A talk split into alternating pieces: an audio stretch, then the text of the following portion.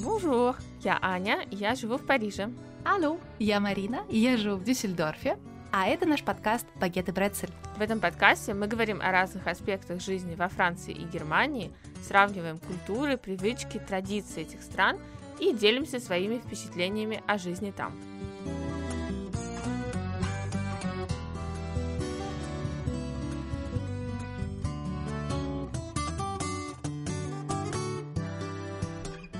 Всем привет! Э, Второй выпуск 2022 года. Поговорим про один сериал. Мы же тоже должны вам дать свое экспертное мнение. Обе, как-то не сговариваясь, посмотрели первый сезон сериала «Эмили in Paris», и, конечно же, у меня возникло много а, вопросов, которые я решила сначала написать Ане, потом думаю, хм, это же отличная тема для обсуждения в подкасте, потому что, возможно, у кого-то тоже появились эти вопросы или такие какие-то вот э, з- заметки, что, хм, неужели, неужели действительно так? Сразу же такой дисклеймер. Мы посмотрели только первый сезон, потому что каникулы были не такие длинные, чтобы посмотреть оба сезона. Но когда-нибудь мы обсудим и второй сезон, я думаю. Да, да, да. Тем более, что там будет еще третий, четвертый и двадцать пятый. А, ну тогда у нас э, есть материал для обсуждения на несколько лет вперед. Да, да. Ну там же вот вышел второй, а потом они сказали, а будет еще. А, о, о, интересно. Ну да, в общем, э, мы решили обсудить этот сериал с точки зрения э, стереотипов, э, которые представлены в этом сериале, и стереотипов, которые, возможно, у нас тоже есть в головах. Не только что касается французов, мы можем обсудить и другие тоже э, стереотипы. Давай начнем с тебя, Аня. Ты, когда смотрел этот сериал, ты могла сказать, что «О, это типичная Франция, типичные французы», или ты смотрела так через призму э, скепсиса? Слушай, ну, в каких-то моментах да, это может отражать реальность, например, э, то, как она работает, да, вот, э, вот агентство рекламное, в котором она, в которое она приезжает работать. Э, Но некоторые персонажи, они, мне кажется, списаны с реальностью. Есть действительно такие такие персонажи везде, мне кажется, не только во Франции. Вот ее начальница, например, замечательная, да? О, начальница шикарная просто, я на нее Вот. смотрела. А, кстати, знаешь что? Я видела недавно интервью с героинями сериала на где-то на французском телевидении. Ну, и они настаивали на том, что ну, как бы это не должно, это не было создано для того, чтобы это принимать за чистую монету, да, это было создано как раз, чтобы э, наоборот, можно было как-то критически там, каждый мог критически на себя взглянуть, э, взглянуть на то, как Франция может восприниматься со стороны, и насколько действительно это не соответствует реальности, немножко высмеять э, такой э, условно-американский взгляд на Францию, да, или вообще такой любой взгляд, э, романтизирующий Францию. То есть немножко это нужно смотреть, да, как мы уже все поняли, мне кажется, как говорят фр- французы, во втором градусе. Но это не про алкоголь, а второй, как бы, второй уровень, да, не, не- не на поверхности, а чуть-чуть поглубже. Да. Но, кстати, интересно, что здесь э, в этом сериале взяли две такие нации, которые, э, с одной стороны, американцы уверены, что все вокруг говорят по-английски, и французы. И мне было очень забавно это наблюдать, потому что я в силу своей работы тоже с, э, с- сталкивалась и с французами, и с американцами. И в этом плане это было довольно типично. Американцы ожидают, что все вокруг говорят по-английски, э, и обычно они редко говорят на каком-то еще языке, в отличие, например, от британцев, которые все-таки худо-бедно стараются какой-то еще язык выучить. А, и французы, которые такие, «М-м, французский или, или иди, иди отсюда. Там достаточно говорить, э, уметь сказать пару слов, да, на местном языке, и все уже будут вокруг тебя порхать бабочками, но это немножко ко Франции не относится.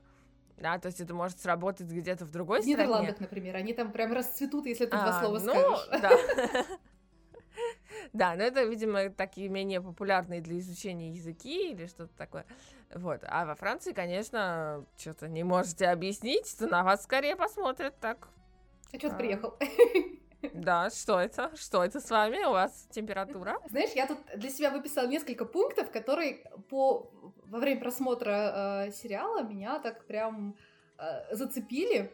И вот первый пункт, который я хотела бы обсудить, это курение. Я смотрю, что там все курят в кафе, в офисе постоянно, и это немножко не соотносится с тем, что я видела во Франции, потому что, конечно, во Франции, мне кажется, тоже довольно много людей курят, но, по-моему, в кафе не курят. Или я ошибаюсь? Ну, естественно, да, и вот это совершенно неправда. Действительно, во Франции раньше, как и во многих странах, да, пока не осознали э, полностью вред курения, э, можно было курить в закрытых помещениях, на работе, в ресторане и так далее. В, в 2000-х годах, мне кажется, естественно, это запретили. Э, реально стереотип о том, что французы, они очень много курят, хотя мне кажется, что французы курят так же много, как и немцы. По, по моим ну, например, да. да. Наверное, так же много, как и русские. Хотя, мне кажется, сейчас среди молодежи в России, как мне показалось, сейчас немножко снижается именно табакокурение, больше вейпы, но это уже другая история. Вот. Но вот этот аспект, который меня сразу же так э, кольнул, думаю, что? Второе, то, что тоже меня так интересно, ну, что я обратила внимание, что мне показалось интересным, э, это консьержи в домах. Это как-то распространено во Франции?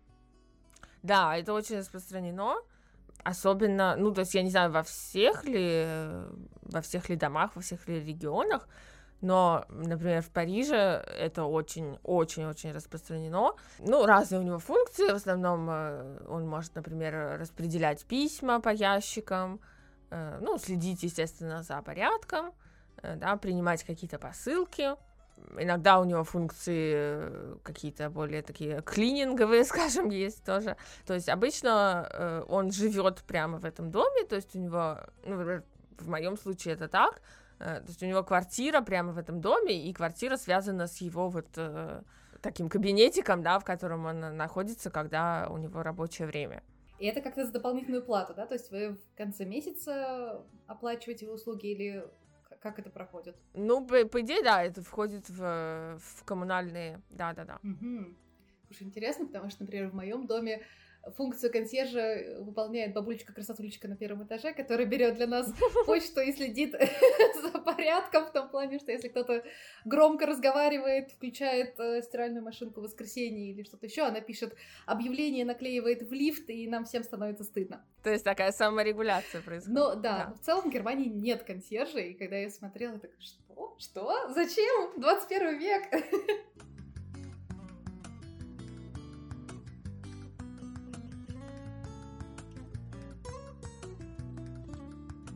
Еще один э, такой, не знаю, стереотип, не стереотип, но, в общем, то, на что я обратила внимание, то, чего в Германии невозможно увидеть, э, это собаки, которые гуляют по лужайкам, по паркам, uh-huh. какают, и их какашки не убирают. В Германии это настолько вообще прям no-go, потому что везде стоят такие стендики с пакетами биоразлагающимися, uh-huh. которые нужно взять, взять какашку и выкинуть в мусорку, которые рядышком находятся. Помимо того, что собаки не могут гулять просто где попало и делать свои дела где попало, а, есть э, специально отведенные места. И вот, конечно, когда в центре Парижа идет такая пухлая собаченца. Э, да, никаких специальных мест, никуда ты не должен специально отводить свою собаку, чтобы она там что-то делала. Э, то есть, естественно, принято убирать за собакой чтобы где-то были доступны вот эти пакетики, не знаю, ну, я вижу иногда э, такие вот таблички, да, которые напоминают, что ай-яй-яй, штрафы и так далее, обязательно нужно убирать за своей собакой. В принципе, это присутствует в ментальности э, собаковладельцев, но не всех, естественно, э, и, естественно, они гуляют где хотят, по любым улицам, лужайкам, паркам и так далее. Я лично очень от этого страдаю. Да, я думаю, что в Германии, может быть, есть такая довольно э, распространенная культура уборки за собаками, потому что в Германии очень высокий налог на владение собакой. И этот, э, деньги из этого налога идут в том числе на то, чтобы везде стояли вот эти вот столбики с пакетами и мусорки, чтобы вот это uh-huh, всегда было uh-huh. доступно, чтобы не было отговорки, что м-м, я не нашел этот столбик. Нет, нет, они стоят везде. Вот, так что, да, это, наверное, такие вот основные аспекты, на которые я обратила внимание.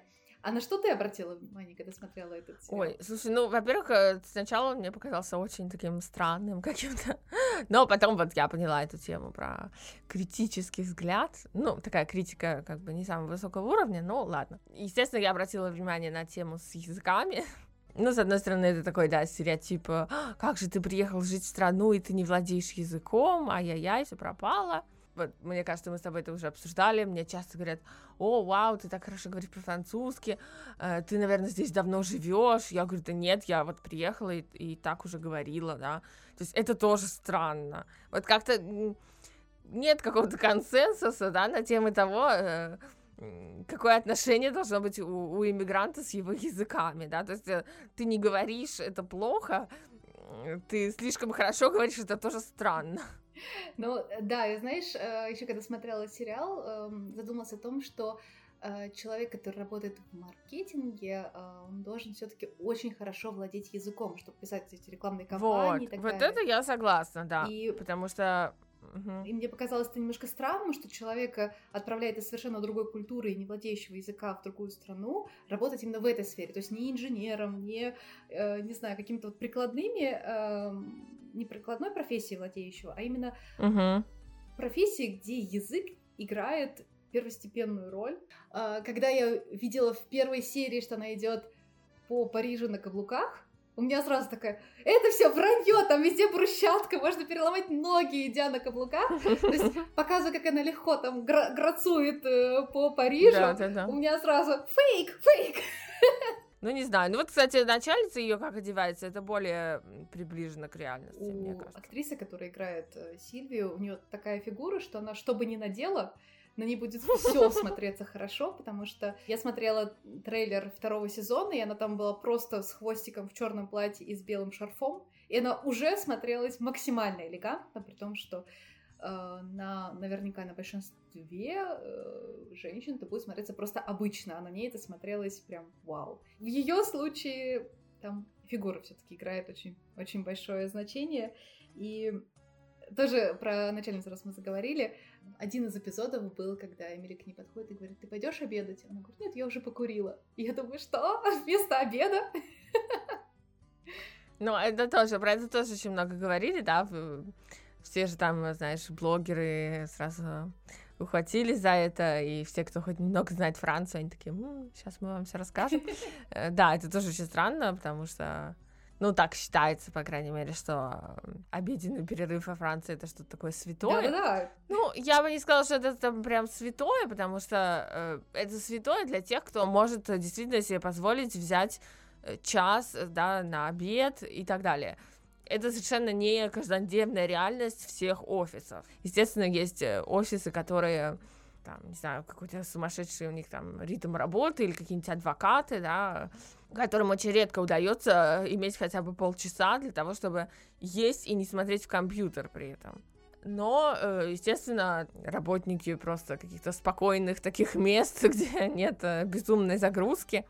Ну да, конечно, час э, обеденного перерыва это, это может такая реальность тоже присутствовать.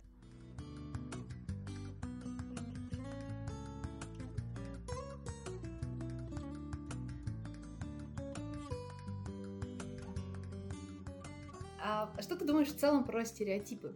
Ой, стереотипы — это вообще большая такая тема, конечно, как, как лингвисткам я этим тоже интересуюсь. Ну, принято считать, что стереотипы — это что-то такое плохое, да, что это какие-то э, идеи, которые плохо отражают реальность и при этом очень распространены и очень часто как-то негативно обрисовывают э, некую там группу людей. Или на самом деле стереотипы в языке, да, а не только в культуре, присутствуют очень массово. Стереотипы вообще помогают нам мыслить. Они не имеют общего с какой-то стигматизацией культурной, а стереотипы лингвистами э, воспринимаются просто как какие-то устойчивые э, ментальные конструкции, да, которыми мы все пользуемся и которые помогают нам, ну, условно говоря, не сойти с ума. Э, учитывая, что наш мир наполнен огромным количеством объектов, все их мы как-то можем и нужно называть, да, передавать эту информацию, делать так, чтобы другие люди нас поняли. Ну вот стереотипы помогают нам приручить да, э, вот эту сложную, очень разнообразную реальность с помощью языка. Когда мы представляем себе стол, у нас есть в голове некий образ, и вот мы можем его, этот образ применить на самые разные столы, которые в мире существуют. Да, это тоже стереотип. Э, мы представляем себе яблоко, машину и так далее. То есть э, наш мозг подготовлен да, к тому, чтобы мы не сходили с ума э, при виде огромного количества самых разных столов, которые при этом все равно называются стол. Да, так, так вот мы договорились. Вот, поэтому стереотипы, стереотипы проявляются в языке очень интересным образом. Например, такая конструкция, известная всем, В других языках она тоже присутствует. Немецкая машина есть немецкая машина. Вот так вот, если посмотреть на эту конструкцию нейтральным взглядом, получается какой-то бред. Да? Мы уравниваем э, один объект с ним же самим. Что за, что за конструкция, да? Это на самом деле проявление стереотипа, да, что есть некий у нас прообраз немецкой машины, ну, связанный, опять же, с нашим культурным представлением о немцах и так далее, и что вот немецкая машина это что-то такое говорящее само за себя, да, вот это когда, когда что-то говорит само за себя, вот это и есть стереотип.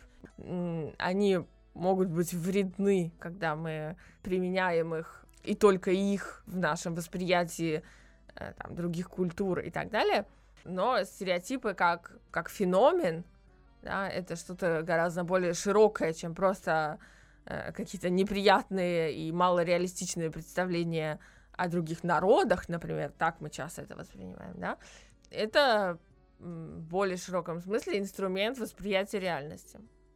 Э, ты сейчас, кстати, сказал про немецкую машину. Я вспомнила, что э, то, что сегодня является знаком качества Made in Germany, этот слоган, эта фраза, а, долгое время англичанами использовалось как показатель второго класса, что есть вот э, сделано в Великобритании как uh-huh. образец, потому что в Великобритании же началась промышленная революция, и вот э, заводы, фабрики и так далее. И то, что, Великобрита... Э, то, что британцы хотели показать как второй класс, что это, хм, это сделано в Германии, ну подумайте вообще, насколько вам это надо. Сейчас это стало э, знаком качества, и немцы очень любят это ставить, что это сделано в Германии, во-первых, как показатель того, что это локальное производство, поддержите локальное производство, и это и экономически хорошо, экологически хорошо, и как вот такой э, тычок э, британцам, что смотрите, теперь наше качество — это показатель э, образца такого очень-очень хорошего качества.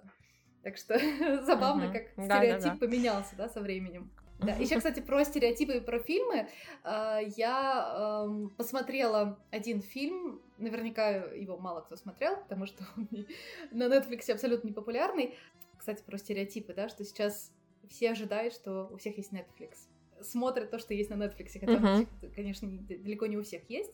Ну, в общем, этот фильм голограмма для короля про то, как американец приехал в Саудовскую Аравию, чтобы продать свою идею, свою какой-то бизнес-продукт, это была голограмма для рекламных э, целей. И я посмотрела этот фильм, на самом деле, только из-за того, что там играет Том Хэнкс, которого я очень люблю. А, но фильм абсолютно, к сожалению, никому не буду советовать смотреть, потому что он бестолковый, потому что он показывает, к сожалению, э, американцев как таких очень ограниченных людей в том смысле, что вот приехал человек в арабскую страну, и он не знает, что, например, нельзя там пить алкоголь, или что нельзя там трогать женщин. Ну, то есть вот какие-то вот такие взять за руку женщину и пожать ее руку, это, конечно, вообще прям no-go в э, арабских странах.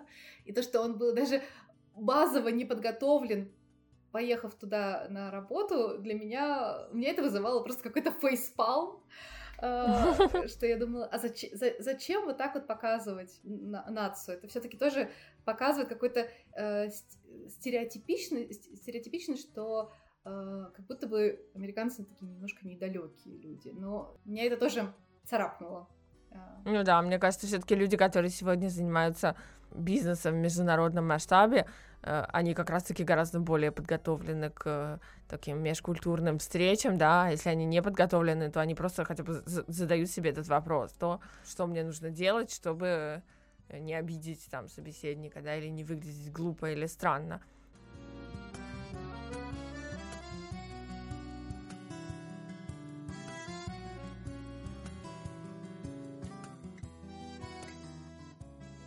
Я не могу не поговорить про еду. А, в Emily э, in Paris был такой эпизод, когда, ну, тоже в начале, в самом начале, когда она пришла в ресторан, где э, шефом работал Габриэль, по-моему, и она сказала, что мясо приготовленное как-то не так, как, э, как она хотела. И требовала, чтобы привели шефа и сделали по-другому. И вот там тоже такое было обсуждение стереотипичности, да, с одной стороны, в американской культуре клиент — это король. В нашей культуре русской, мне кажется, тоже клиент — это король. Соответственно, как мы скажем, так и будет. А мне кажется, что во, французской культуре это воспринимается немножко по-другому. То есть, если ты пришел в ресторан, то ты исходишь из того, что, ну, как бы человек знает, как готовить мясо. Не, не надо ему указывать, как это готовить, потому что, возможно, в этой стране, в этом ресторане оно подается таким образом. И когда я изучала в университете э, французский язык, у нас был еще, помимо этого, предмет регионоведения, наверное, так можно его перевести на русский язык. И там нам рассказывали, что ни в коем случае не просите хлеб, когда вы в гостях у французов, к еде. Что это для французов будет оскорбление, что, мол, у вас такое что-то невкусное лежит в тарелке, что вы хотя бы хлебом хотите насытиться. Нет, ни в коем случае так не делайте. Потому что, например, что в русской, что в немецкой культуре абсолютно нормально иметь к столу, к какому-то блюду хлеб и вместе с хлебом что-то поглощать. Потому что обычно блюдо довольно жирное, и хлеб как бы абсорбирует вот этот жир. И вот это тоже такая... Ну, надо сказать, что хлеб все-таки на французском столе присутствует, потому что, учитывая всякие там тоже сыры и так далее, ну, тем более в ресторане первое, что вам принесут, да, это воду и хлеб. А, чтобы утолить такой первый голод. Хлеб, мне кажется, это не такая проблема, и мне кажется, наоборот, он, он достаточно часто будет стоять на столе, даже если нет какой-то витальной потребности к тому, чтобы его есть. Но это, да, как э, знак э, хорошего тона. А если именно его нет на столе, и ты его попросишь, как это будет восприниматься французами? Да, мне кажется, никак. Не, не могу себе представить, что кто-то обидеться по самое там э, не могу от того, что я хлеба попросила. Не знаю, у меня не было такого опыта. Могу проэкспериментировать, Давай. потом вам расскажу. Но сразу же скажи, что это в рамках эксперимента, чтобы не разрушить дружбу с э, э, французами, когда ты попросишь хлеб, чтобы они не подумали, типа, это Аня со своим хлебом, со своим хлебом еще и чай пьет. Да, так что. Ой, да ладно, на чай я всех всех уже подсадила, уже все пьют чай вместе со мной, и они просто уже смирились. Но я тоже заметила, что э, мои знакомые немцы, они постепенно начинают пить чай не только когда они больны. То есть я, как, когда ко мне приходят в гости мои знакомые немцы и предлагаю чай, они уже это воспринимают как э, норму, потому что они меня знают, но новенькие новеньких нужно сначала обучить и объяснить, что чай это да, нормально. Да, да. Ну нет, во Франции, кстати, это не считается признаком болезни, ну, в смысле, простуды, болезни. вот, ну, естественно, не все спонтанно пьют чай, хотя многие утром тоже предпочитают чай. Э, почему нет? И многие, кстати, сейчас, ну, поскольку такая сейчас э, культура кофе везде, да, и многие, ну, немножко много его пьют, э, и сейчас во Франции чай, мне кажется, считается какой-то такой более лайт альтернативой кофе, то есть люди, которые, вот у меня например, есть коллеги, которые говорят, ой, ты знаешь, я перешел на чай, потому что э, я пил слишком много mm. кофе. Ну, в чае тоже. То есть вместо того, чтобы пять там, да, естественно, но, не знаю, традиционно это как-то же считается, что это не так сильно. Поэтому многие делают такой чайный брейк в своей кофемании. Если учесть, что ну, кофе же тоже нужно правильно пить, да, его нужно запивать водой. И если многие этого не делают, то потом могут быть проблемы и с желудком, и с эм, сосудами. Вот, поэтому тут тоже нужно осторожно к этому. Да, да, да. Ну, в общем, у меня все коллеги уже подсажены на чай. Я им такая, ну что, чайку? И мы такие все идем, та-та-та-та-та, это очень смешно. А, кстати, во Франции есть такое, такое понятие, как купить что-то к чаю. Ну, то есть идешь в гости и купить к чаю. Чаю, да, это как бы странно немножко. Э, потому что не будешь уверен, что тебя, ну, как бы при, вообще пригласить на чай кого-то это.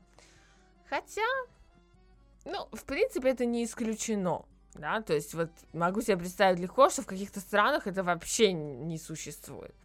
Да, во Франции это не исключено, что вот ты пришел к кому-то и, и некое время полдника, да, потому что во Франции все-таки распространено понятие полдника. Для детей то есть там дети, которые вернулись со школы, да, обед был уже давно, ужин еще не скоро, они готовы всех разорвать, и тогда, значит, наступает полдник. Но поскольку у всех такие ностальгические воспоминания из детства про этот полдник, многие любят полдник и во взрослом возрасте. Вот, откуда как бы, ну, традиционно кофе, да, но почему нет, также и чай. В середине дня, так скажем, ну, между обедом и ужином, да. Хотя, конечно, традиционно, ну, более такое, наверное, распространенное приглашение это на некий аперитив, да, то есть если это не ужин, э, то это скорее э, некая все равно соленая там, еда, да. Или, как еще французы говорят, аперо динатуар. это как бы не между, да, а, аперитивом и ужином. Ну, то есть это просто такой способ э, намекнуть своим гостям, что не будет э, трех блюд, да, а будут просто некие закуски, там некие салатики, э, что-то такое, не, ну, то есть э, не утруждающее сильно хозяев, э, но при этом э, это не, не три орешка к пиву тоже мой, мой опыт был такой, что у немцев две крайности. Или же они принесут какие-то самодельные пироги прям такого масштаба, что можно накормить э, три семьи и, весь мой дом, э, всех, всех жителей дома. Или же ничего, вот просто вообще ничего, да, даже, не знаю, даже баночку орешков. Ну, то есть, и это никак не связано там с жадностью или с какими-то, не знаю, чертами характера, нет? Да, да, да. Нет, во Франции все-таки принято скорее что-то приносить. Если это ужин или какой-то аперитив, то это обычно алкоголь, да, бутылка вина. Если это какой-то более там шикарное, что-то такой более торжественный ужин, это мог, может быть букет цветов, например, в гости с цветами можно прийти. Какие-то пирожные, например, десерт очень часто приносят, да, то есть можно либо об этом, ну, если гости тебя спрашивают, да, что принести, ну, можешь сказать, ну, что-то сладкое, и тогда, например, десерт можешь не готовить. Просто спонтанно принесут какие-то десерты, поэтому часто на, на ужине оказывается несколько там пирогов или тортиков.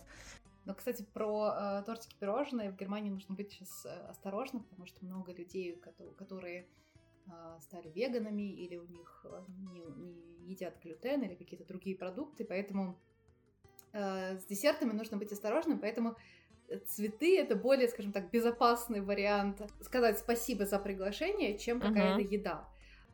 Немцы еще довольно прямые люди, поэтому они могут прям в лицо сказать, что я вот это ем, ты это, пожалуйста, с собой забери, и ты стоишь такая с баночкой вот этого продукта и думаешь, ну почему? Ну почему ты так сказал? Вот, так что э, здесь, в принципе, в норме вещей уточнить, будет ли ок, если я принесу там но, конечно, будет очень интересно узнать, какие еще существуют стереотипы, может быть, мы их сможем обсудить. Вот. И если вы хотите, чтобы мы э, ввели рубрику обсуждения каких-то сериалов или фильмов, тоже дайте нам, пожалуйста, знать, потому что, может быть, это будет наша Точно. рубрика. Ну и э, советуем всем посмотреть э, Эмилин Перец, чтобы понять, о чем мы, о чем мы говорили, потому что, как бы то ни было, это довольно легкий сериал. Эм. Да, мы не стали говорить о втором сезоне, чтобы тоже не спойлить и самим его досмотреть. Вот, поэтому с удовольствием обсудим с вами также и продолжение.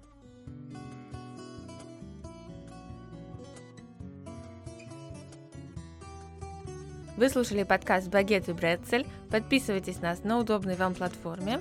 Пишите комментарии и до новых встреч!